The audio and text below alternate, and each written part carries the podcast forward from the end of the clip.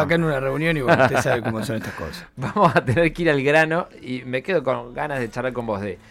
Para irte a hablar con Petete si- y Fabiana, Si estuvo mal que no te Me cambiás siempre por los mismos. El día, el día que cumpliste años, el sábado ah, eso no me molestó, no le doy Lo de la reunión. No, bueno, pero vi que en la tele le recriminaste a Gina que te saludó solo por Instagram, entonces, y no, No, por. es parte del juego del show televisivo. Vos haces un show televisivo todos los mediodías, ¿sabés No, que? yo no.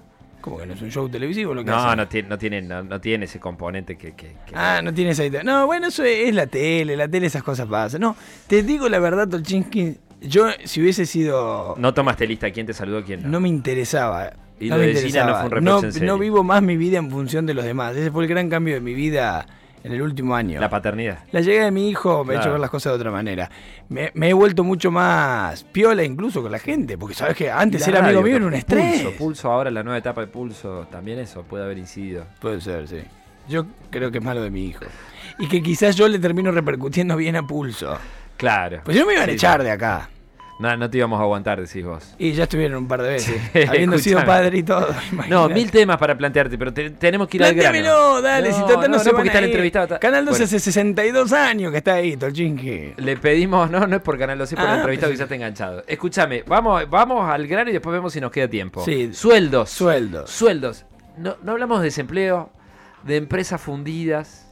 Hablamos simplemente del tema sueldo. De la gente que mantuvo su puesto de trabajo, ¿cómo le fue a lo largo de estos meses? Pandemia. Sí. Sueldos en tiempos de pandemia. ¿Tenés la respuesta? ¿Sabés cómo le fue? Y lo estuve leyendo de la pauta. bueno, como el traste. Eh, Perdón, lo sí. que pasa es que hay un montón de factores para analizarlo, vamos a analizar con el entrevistado. Pero hay múltiples factores. Por ejemplo, el dólar es un factor crucial Bueno, en toda eh, esta historia. medido en dólares a todos nos fue pésimo, ¿no?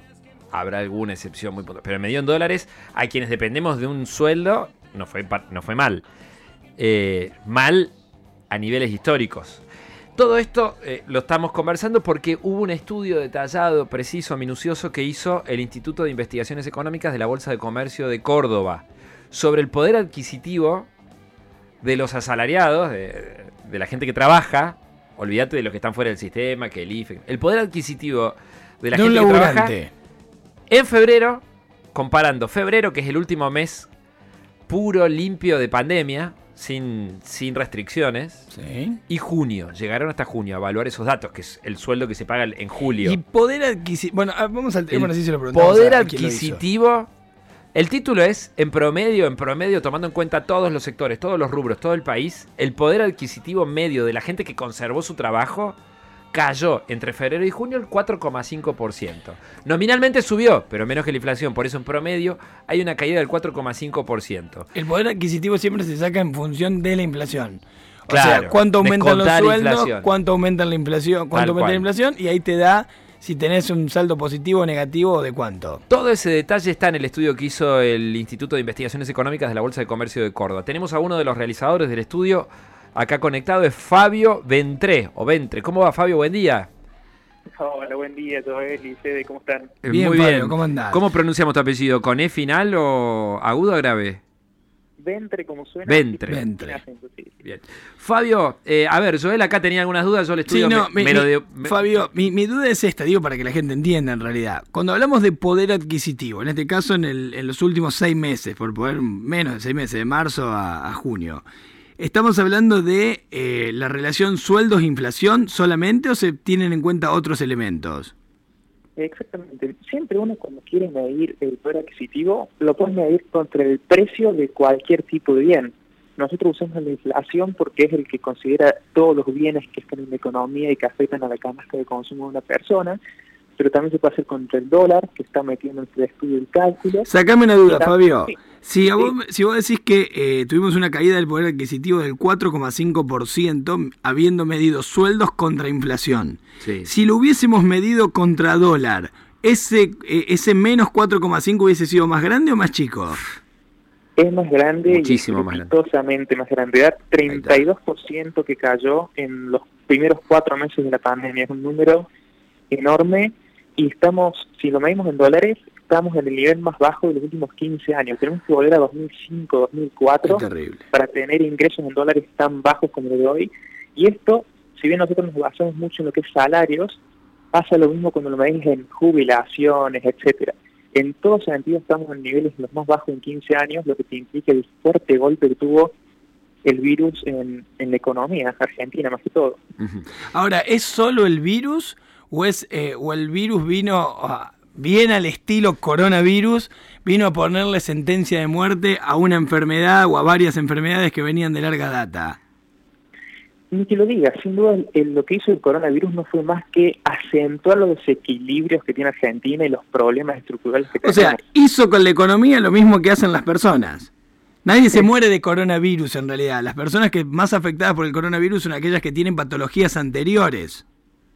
Exactamente, y, Argentina es uno de los países con patologías previas que fue de los más afectados, sin duda. Igual, el estudio del Instituto de Investigaciones Económicas, Fabio, es puro números, digamos, no hay una evaluación de si tal o cual política fue correcta o no, o sea, no hay, es, simplemente números. La evolución de los ingresos eh, contrastada con la inflación da tanto, punto.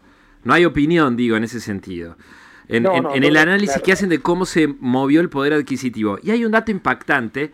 Bueno, por un lado, a nivel nacional, perdieron más los empleados del sector privado que los del sector público. Esto se explica porque en el Estado Nacional no pasó nada, no hay pandemia, ¿eh? nadie se bajó el sueldo. Entonces, los formales, los trabajadores formales privados tuvieron una caída mucho más, mucho más fuerte que la de los del sector público. Pero igual tuvieron caída, digamos. Del 2,2%. La caída porque no tuvieron actualizaciones, es decir, sí, por eso. Eh, en el sector público nacional. Ahora, en Córdoba, lo que pasó fue increíble. Increíble y entiendo, Fabio, que es récord, que no ha pasado nada en ningún otro distrito. La caída que hubo en Córdoba, impresionante. Y esto es el famoso ajuste de Yarlora. Fabio, eh, ¿podemos ir a ese detalle que ustedes relevaron? Entre febrero y junio, lo que se redujeron los sueldos en el ámbito de la Municipalidad de Córdoba es récord en todo el país. Pero claro, acá no fue tanto la pandemia como el ajuste que encaró para acomodar los números desquiciados que había en la municipalidad. O sea que la caída de los asalariados municipales en Córdoba en relación a la inflación fue mucho más grande que en el resto de la Argentina. Totalmente, ¿no? Eh, ¿Es así, Fabio? Ni que lo digas, tremendamente mayor. Medido, esto volvemos a medirlo contra la inflación. O sea, estamos pensando en pesos, los municipales están ganando 30% menos en poder adquisitivo, porque obviamente el ajuste que hubo fue mucho mayor y, bueno, que siempre marca la, diferencia en Córdoba contra Argentina. También en el sector privado es un dato positivo de que se ajustó menos que a nivel nacional. Entonces Córdoba siempre haciendo las tareas y el resto del país yendo para, eh, el lado incorrecto. En Córdoba esto que implica que las brechas entre el sector público y privado se achicaron muchísimo, mientras que a nivel nacional siguen creciendo. Entonces, bueno, eso también nos indica de que Córdoba va a ser más resiliente a la hora de salir de la crisis mientras que el resto del país la va a tener un poquito más complicada también. Eh, Córdoba acomodó mejor sus números, el Estado cordobés se acomodó mejor a la crisis, eh, achicó sus números, en, el caso de la municipalidad se aplicó una racionalización que debía aplicarse en cualquier caso. Fabio, siempre que estamos hablando, estamos hablando de empleados registrados, ¿no? O sea, empleos registrados, no, estamos, no se tienen en cuenta los empleos no registrados en todo esto. Ni que lo diga, sí, no estamos considerando los empleos no registrados, aunque sí tenemos datos a nivel nacional y vemos que sorprendentemente el ajuste salarial que tuvieron los empleos informales, los que están en negro, fue menor a los que están en blanco. Como que no perdieron tanto ingreso, pero claramente, ¿qué significa esto? La contrapartida es que perdieron mucho más puestos de trabajo y tuvieron menos posibilidades de salir a trabajar porque no los dejaban, digamos. La información sobre los informales ustedes la, extraen de la encuesta permanente de hogares del INDEC, ¿no? Es una encuesta, una, una consulta.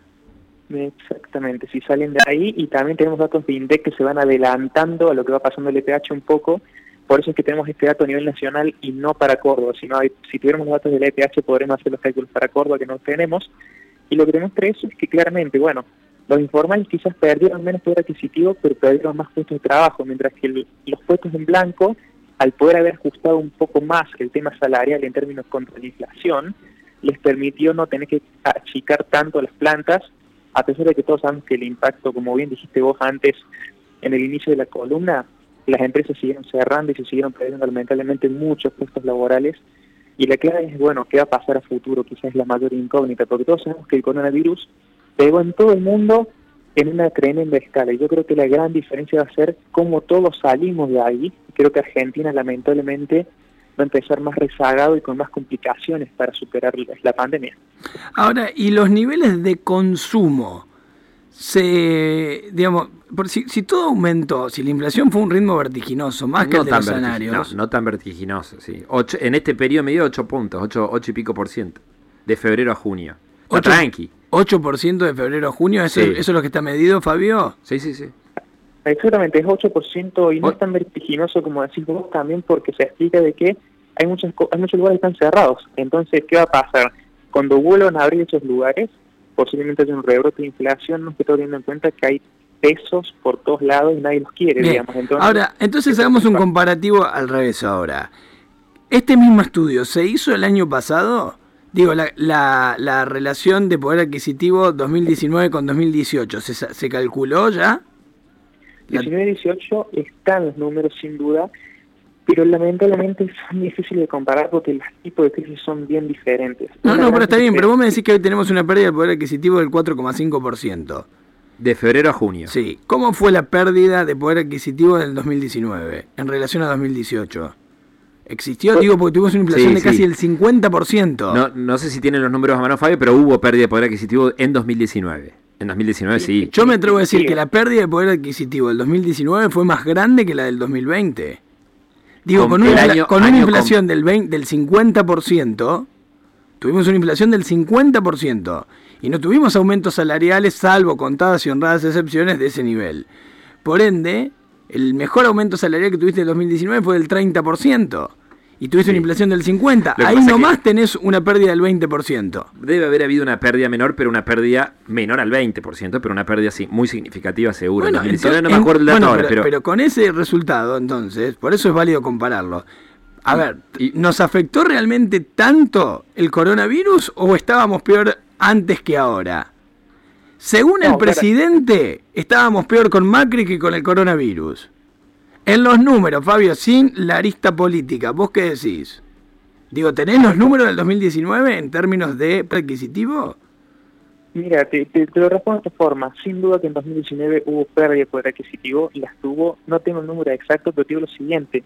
Como también la inflación fue más alta, también tenían los gremios y los sindicatos que por atrás peleaban realmente por los derechos de sus trabajadores, mientras que ahora se borraron. Decime qué sector importante tuvo paritarias. Comercio, el, el- el sindicato más grande que tenemos, no tiene paritarias hace desde el verano que y fueron arrastradas del, ante- del, del año previo. No tenemos paritarias. Imagínate lo que son seis meses sin tener un aumento con la inflación que sigue limándote lo que ingresas.